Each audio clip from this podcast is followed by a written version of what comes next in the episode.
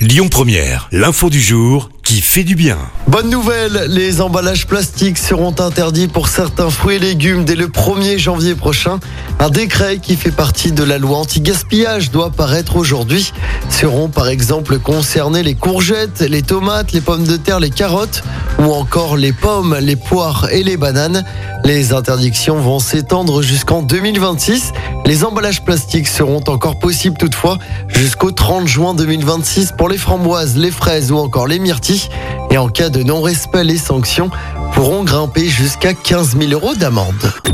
Écoutez votre radio Lyon Première en direct sur l'application Lyon Première, lyonpremière.fr et bien sûr à Lyon sur 90.2 FM et en DAB+. Lyon